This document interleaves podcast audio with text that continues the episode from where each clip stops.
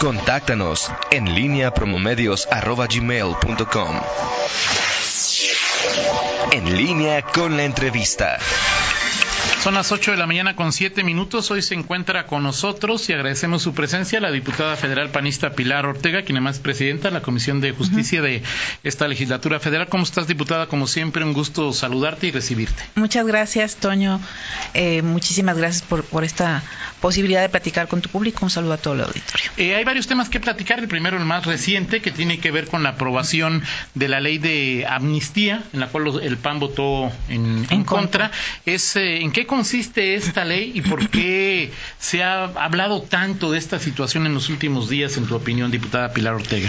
Bueno, sí, eh, fue eh, es una ley que fue aprobada por, eh, por la mayoría.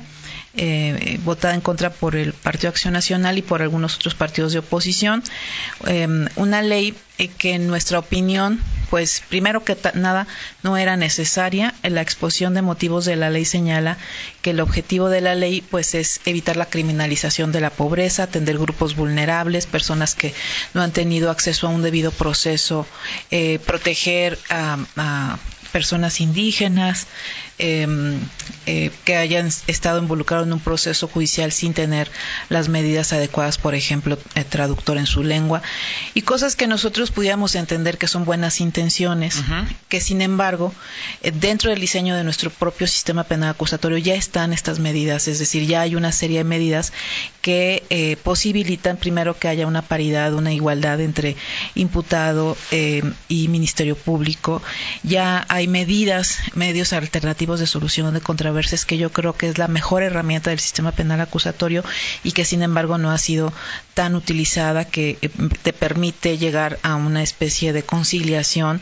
y que a través de esta de estas de estos medios alternativos de solución de controversias se puede incluso evitar eh, eh, penas privativas de libertad siempre y cuando haya una reparación del daño. Hay el procedimiento abreviado eh, en donde el Ministerio Público para encontrar mayores datos para, en una indagatoria para ir por otra por otro eh, delito mayor este para solucionar esta investigación puede solicitar esta medida de, abreviar el procedimiento. La ley de ejecución penal prevé varias medidas también de preliberación. Eh, establece, por ejemplo, también un mecanismo de justicia terapéutica para las personas que cometen delitos, eh, pero que están bajo el influjo de una adicción. Y entonces esta justicia terapéutica es una herramienta que les permite llevar el proceso en libertad bajo la supervisión de un juez. Es decir, hay muchísimas medidas y sin embargo eh, lo que se está pretendiendo ahora, en nuestra opinión, pues es eh, una especie de populismo criminal uh -huh. eh, que eh, tiene más bien una una un mensaje electoral y no realmente algo que quiera fortalecer la justicia, porque lo que se dice que lo que se pretende es el acceso a la justicia y se le está reduciendo recursos a la fiscalía, se le está reduciendo recursos al Poder Judicial, vamos, se está debilitando el sistema de justicia porque no se le están dotando de los recursos suficientes y sin embargo por, por una salida fácil de una ley de amnistía, el, el, el Ejecutivo Federal, el presidente de la República está mandando un mensaje de, bueno, a estos que yo decido sí, los liberamos, este, pero no fortalecemos el sistema de justicia y nosotros no estamos de acuerdo con eso. ¿Quiénes quedarían libres, diputada? Bueno, la, la, ley establece varios supuestos. Eh, por ejemplo, están el delito de robo simple sin violencia, el del, eh, de, este, las personas que estén procesadas o sentenciadas hasta que se publique, hasta la fecha en que se publique la ley eh, las, eh, o bien que hayan cometido el delito con antelación, con antelación a esta fecha por robo simple, aborto, homicidio en razón de parentesco eh, y eh, sedición y una serie, una, una lista de delitos contra la salud que nos parecen además también muy preocupantes, eh, porque el, el, bueno, dentro del diagnóstico que se ha publicado por el gobierno federal, por la subsecretaria de Derechos Humanos, se habla de una cifra de entre 2.700 y 3.000 personas que en el ámbito federal pudieran caber en estos supuestos. Ayer Olga Sánchez decía que 6.200, ¿no? Eh, bueno, Bueno, el, preliminar, y esto fue una declaración que hizo Alejandro Encinas hace unos meses, efectivamente la Secretaría de Gobernación ahora habla de 6.200. Eh, están concentrados, pues, básicamente en los delitos contra la salud, porque prácticamente en el delito de aborto, en el delito de homicidio en razón de parentesco o en el delito de robo simple, pues son delitos que eh, corresponden más al ámbito del fuero común. Delitos contra la salud, diputada, aquellos que consumieron droga o que vendieron droga. Son varios supuestos, son varios supuestos que establece que establece la ley, varias fracciones del Código Penal. Se habla, por ejemplo, de quien de quien siembre, eh, este, de quien de quien eh, eh, de, la posesión también, porque acuérdense que hay una mínima para considerar que es consumo personal. Bueno, cuando se excede la cantidad pudiera ser también sujeto a esta medida. Em, eh, son varios supuestos los que están en. Pero narcomenudistas pueden quedar libres, sí, Sí, por supuesto, pueden quedar libres. Y este, lo que lo que establece la ley es que estas estas conductas bajo ciertas modalidades y eh, las modalidades que establece es, bueno, que sean de, pertenecientes a grupos vulnerables como indígenas, que hayan sido, y esto es lo que nos parece muy peligroso, porque en ese supuesto pudiera entrar cualquiera, quienes hayan sido este, presionados por su pareja sentimental para poder, para cometer el delito. ¿Y quién decide esto, diputada? Es lo que nosotros digo, bueno, son tan subjetivos, o quien haya sido presionado por la delincuencia organizada. En este supuesto, pues cualquiera pudiera decir, bueno, a mí mi pareja sentimental me, me, me obligó. Entonces, ese es un tema pues que nos que nos de las de las cuestiones que más nos preocupan y por las que nosotros decidimos votar en contra, sobre todo porque es un es un riesgo importante. Eh, no estamos en contra, lo dijimos de eh, de, generar medidas que equilibren los procesos, de que se de que se vigile el cumplimiento del debido proceso, pero esto debe estar en manos de las autoridades judiciales y este creo que esa es la función que tiene que hacer un juez en la valoración del principio pro persona que partía está dentro de nuestra Constitución y no a través de estas medidas, porque ahora quien va a, llevar a todo este procedimiento de amnistía es una comisión que va a designar el presidente y que va, va a decidir de alguna manera pues quiénes son su, quiénes podrán estar sujetos a la amnistía, pero cualquiera la podrá solicitar. Y luego el poder judicial estará obligado o, a se revierte la sentencia o, el, el, juez tendrá una vez que esta comisión lleva, lleve a cabo el procedimiento y aporte los elementos, este le, le ordenará a la fiscalía este desistirse eh, de pues de la acción penal. Y el efecto de la amnistía pues es el olvido, prácticamente no dejar rastro como si la persona no hubiera cometido el delito, que es otra de las consecuencias que nosotros nos preocupan. ¿Por qué? Porque además no hay una, unas medidas de reinserción, es decir, no se establece en la ley qué medidas de reinserción vamos a tomar para que esta persona, una vez que salga, este, qué va a pasar con ella, va, va a encontrar alguna oportunidad de empleo, a dónde va a ir, no se, no se establece en la ley, se, se, dice, y bueno, de hecho fue uno de los temas que más se, se, se, reclamaron en las audiencias públicas y se adicionó una frase que señala que la Secretaría de Gobernación este, eh, facilitará las medidas de reinserción que, que, establece la ley. Eso y nada, pues es lo mismo porque no se establece este, qué medidas de reinserción son y entonces preocupa que esta población de aproximadamente 6.000 en el ámbito federal que vayan a salir, este, ni siquiera haya una medida para darle seguimiento eh, y simplemente pues yo creo que muchos de ellos se van a, vamos a acoger a esta ley de amnistía. Eh, y otro tema preocupante es el tema local. Si bien es cierto, y ya lo habíamos platicado antes de, entrar al aire, esta ley es de, es de, está dentro del ámbito federal, el Congreso de la Unión solamente puede emitir eh, o, puede dictar amnistía por delitos que se siguen ante tribunales federales, no ante tribunales locales, pero hay un segundo transitorio en la ley que establece que la Secretaría de Gobernación em, eh, vamos, promoverá eh, esta ley eh, para que se eh, dicten leyes similares en las entidades federativas. Y ahí entonces estos 6.000 se, se, se multiplican, porque la incidencia delictiva, por ejemplo, publicada en el Secretariado Ejecutivo, que fue una investigación que hizo eh, la Fundación del Grupo Parlamentario del PAN, con, con datos del Secretariado, estamos hablando de aproximadamente 200.000 casos de, de, de robo simple. Es decir, esto este, pudiera multiplicarse y multiplicarse, más aún en momentos en donde crece y crece este delito. Eh, y bueno, y, y bueno, también entender que, y esto es una eh, es una especie de, de, de, de lectura que nosotros Ajá. le damos al tema. ¿Por qué, el, ¿Por qué, el, robo simple si el robo simple no iba a tener ninguna aplicación en el ámbito federal? Bueno, porque están pensando promoverla en las entidades federativas, presionar a los estados y desde ahí, bueno, pues también ahí estamos, este, se está afectando el pacto federal y se está generando una intromisión al principio federal. Entonces, bueno, este tema nos preocupa, nos preocupa, yo creo que, que, por ejemplo, el Congreso de Guanajuato no creo que haya problema, no creo que los diputados locales de nuestra entidad vayan a generar una ley de estas dimensiones, más ante el reclamo social justamente por el aumento de delito de robo, pero eh, pensemos en algunas entidades federativas que están incluso que tienen mayoría de Morena. Entonces, bueno, eso nos preocupa muchísimo y por eso pues eh, fueron, fueron y podríamos citar muchísimas causas por las cuales no aprobamos, bueno, nosotros no votamos a favor de esta reforma, aunque ya quedó aprobada en la Cámara de Diputados y está pendiente que se discute en el Senado. Son las 8 eh, con 18, vamos a una pausa, regresar diputada Pilar Ortega promover significa presionar, casi obligar. O sea, tienes temor de que a un Congreso no dominados por Morena sean orillados a cumplir con esta, a, a, a también a llevar a, a, sus leyes locales esta ley de amnistía, por favor, después de, de una pausa. Gracias. Regresamos, son las 8 de la mañana con 21 minutos. Seguimos en esta charla con la diputada federal panista Pilar Ortega, presidenta de la Comisión de Justicia de esta sexagésima cuarta legislatura federal. Te preguntaba, diputada, una vez aprobada la, la, ley llamada ley de amnistía, hablabas de que eh, se puede presionar a los estados a que también la repliquen.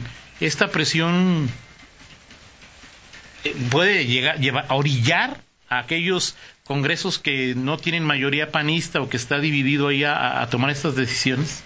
No, en, en, general, pues este eh, se habla de promover, obviamente, no de presionar, eh, pero el, ya ya el hecho de promover entre las legislaturas eh, locales ya implica un, un, tipo de presión y un tipo de intromisión. Y vamos, este, no sabemos cómo se va a llevar a cabo esta promoción, eh, si habrá inclusive alguna especie de de línea para que efectivamente los congresos locales aprueben estas leyes, lo cual sería pues muy lamentable justamente por la incidencia eh, tan elevada que tenemos en el delito de robo y en los delitos de narcomenudeo.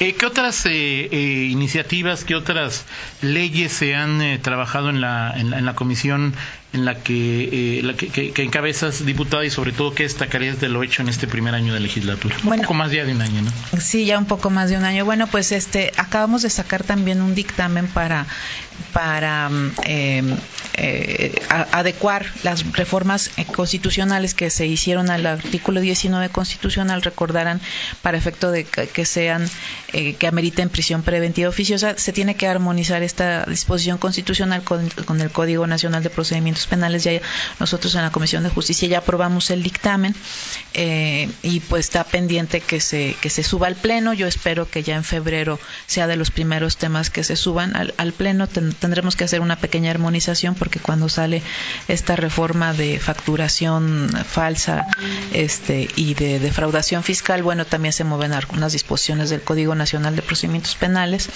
que fue otro de los temas que, que salieron. Eh, pero la Comisión de Justicia se ha convertido en la comisión en una de las comisiones más productivas de la, de la Cámara. Es la tercera comisión a, a la que se les turnan asuntos, es decir, la tercera en asuntos turnados.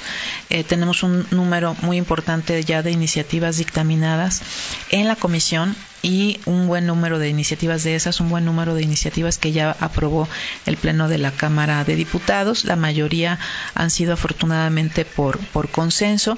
Temas importantes eh, que hemos sacado adelante, como la eliminación del matrimonio infantil, por ejemplo, que era un tema eh, muy relevante.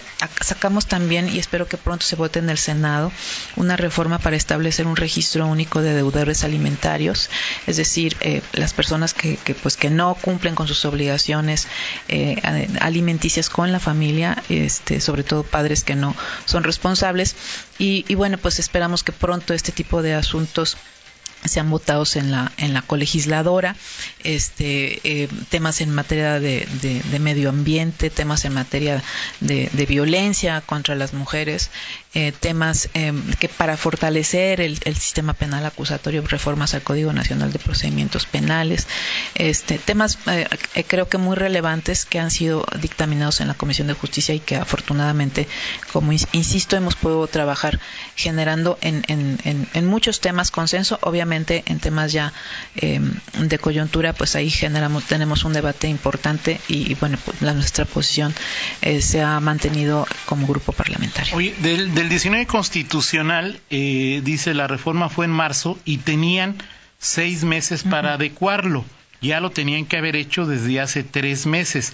Esto ya se tardaron y genera polémica y divergencia de criterios en los propios jueces. Sí, de hecho sabemos que, porque nos han dicho y nos, nos, nos lo han comentado incluso fiscalías, que, que, en algunos juzgados se les está negando la prisión preventiva oficiosa justo porque no se ha adecuado el Código Nacional.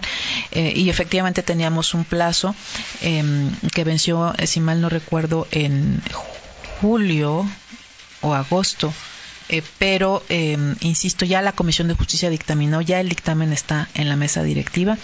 Nosotros esperamos ahora sí que ya es, es, es la Junta de Coordinación Política y la mesa directiva las que fijan los, los, los temas que, que, ya se votan. Yo por eso es, estaré insistiendo, he insistido y estaré insistiendo todavía más en que este tema se, se, se vote justamente por este tema que tenemos hoy de certeza jurídica. Uh -huh. Este eh, es muy importante que salga.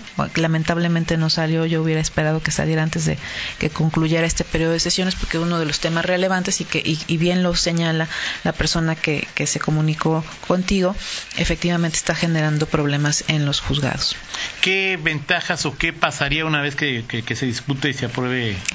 La, la, la, ah, es que, pues recuerdas que, que son varios delitos los que ahora ameritarán prisión preventiva oficiosa, eh, pero al margen de nuestra posición personal, pues eso ya es una norma constitucional. Así es. Y ahora se, se tiene que hacer una adecuación en el código para que se establezca bajo qué modalidades y en qué rubros cada una de estas conductas este, serán, eh, tendrán, eh, vamos, eh, serán em, candidatas, por así uh -huh. decirlo, a que uh, el juez le, les conceda prisión. ¿Qué robo con violencia, robo de habitación con violencia, Ro de los que se aprobaron en los la... que se los que se aprobaron. De hecho, todos los delitos con violencia ya estaban previstos, uh -huh. pero se agregó robo a casa habitación, por ejemplo, se, eh, se, agregaron los delitos en materia de hidrocarburos, los que regula la ley de materia de hidrocarburos, se agregaron eh, los eh, el uso de armas eh, no vamos no, no de fuego, ¿no? De, armas de fuego, pero no de uso exclusivo de uso del, exclusivo del ejército, exacto.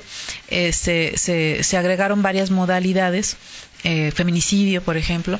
Entonces todos estos todos estos delitos eh, pues hay que solicitarle eh, eh, al juez por parte del Ministerio Público que se aplique esta medida que ahora es oficiosa. Vamos, eh, actualmente es lo que tenemos es, es esta prisión preventiva justific, pre, prisión preventiva justificada, la tiene que acreditar el Ministerio Público, pero dentro de los delitos que establece el 19 es basta con solicitarlo y de manera oficiosa se la tienen que conceder. Ahora, por este... eso la divergencia de criterios y, y, que jueces que dicen no pues hasta que no esté en el Código Nacional. Ahora en este momento por de la inseguridad que atraviesa el municipio, el estado y el país, el que esta propuesta esté en el horno legislativo o en el limbo, como uh -huh. quieras llamarle, diputada, no está afectando o no está contribuyendo a, a, al tema de fomentar la inseguridad. Sí, sí y sí y no. Eh, y le diría que si la motivación de promoverla por lo que dijo el Ejecutivo, porque esta fue un tema que, avaló y que eh, emprendió el Senado, nosotros fuimos Cámara Revisora, eh, eh, justamente tenía como, como motivación pues que se pues que se revisara cada uno de estos, eh, cada una de estas conductas y teniendo justamente como, como justificación el, el, aumento de estos delitos. Inclusive en el caso de, nuestro estado, por mucho tiempo se estuvo eh, señalando públicamente pues que era necesario, sobre todo estas dos que tiene que ver con el robo de hidrocarburos y con el tema de uso de armas. Em, y em, obviamente si actual si, si, si, ya se aprobó la medida constitucional y ya ha pasado meses y no se vota e incluso ya eh, se venció el plazo legal para que la dictamináramos bueno pues sí es sí es preocupante eh, sobre todo en estos dos en estos dos temas que a nosotros nos nos preocupan. Eh, y, y, te digo que también es importante y, y lo dijimos en, en la tribuna eh, que eh, esta medida pudiera ayudar, pero creo que lo que más ayudaría sería fortalecer las capacidades institucionales, las capacidades del Ministerio Público, las, las, las este, habilidades y las fortalezas y las funciones policiales eh, dotándolos de recursos. Eso no está sucediendo, se les ha recortado de manera muy sensible los recursos. Entonces, creo que eh, dependiendo del ámbito donde lo veas, pero bueno, creo que es necesario para generar certeza jurídica, pero también es necesario porque no va a servir de nada la medida si no fortalecemos las instituciones. Finalmente, diputada Pilar Ortega, México tendrá el año más violento de su historia, Guanajuato seguramente lo tendrá, León seguramente también tendrá el año más violento de su historia. En la parte legislativa, aunque sí, por supuesto, esto es dinámico y, pues se puede cambiar todos los días, en la parte legislativa falta algo por hacer. O sea, lo que el Poder Legislativo le puede ofrecer al Poder Judicial y al Poder Ejecutivo para luchar contra la inseguridad, para frenar la violencia, para acabar con la impunidad, en este momento está cubierto o hay temas todavía pendientes? yo creo que todavía hay temas pendientes. Por ejemplo, hace falta una ley en, materia de prevención social, nos está mirando esa parte y yo creo que eso no hubiera aliviado mucho el tema de violencia y no se le ha invertido, no se le ha fortalecido a esta a esta legislación.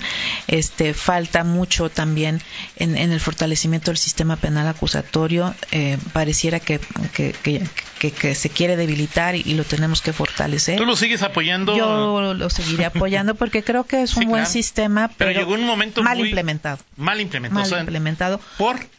Eh, por, por las instituciones. El ejecutivo. el, ejecutivo. vemos tenemos una crisis pericial, por ejemplo. Tenemos una no tenemos policías de investigación. ¿Cómo queremos tener este juicios si no tenemos policías de investigación formados haciendo su trabajo y tenemos un alto grado de corrupción en las instituciones de procuración de justicia?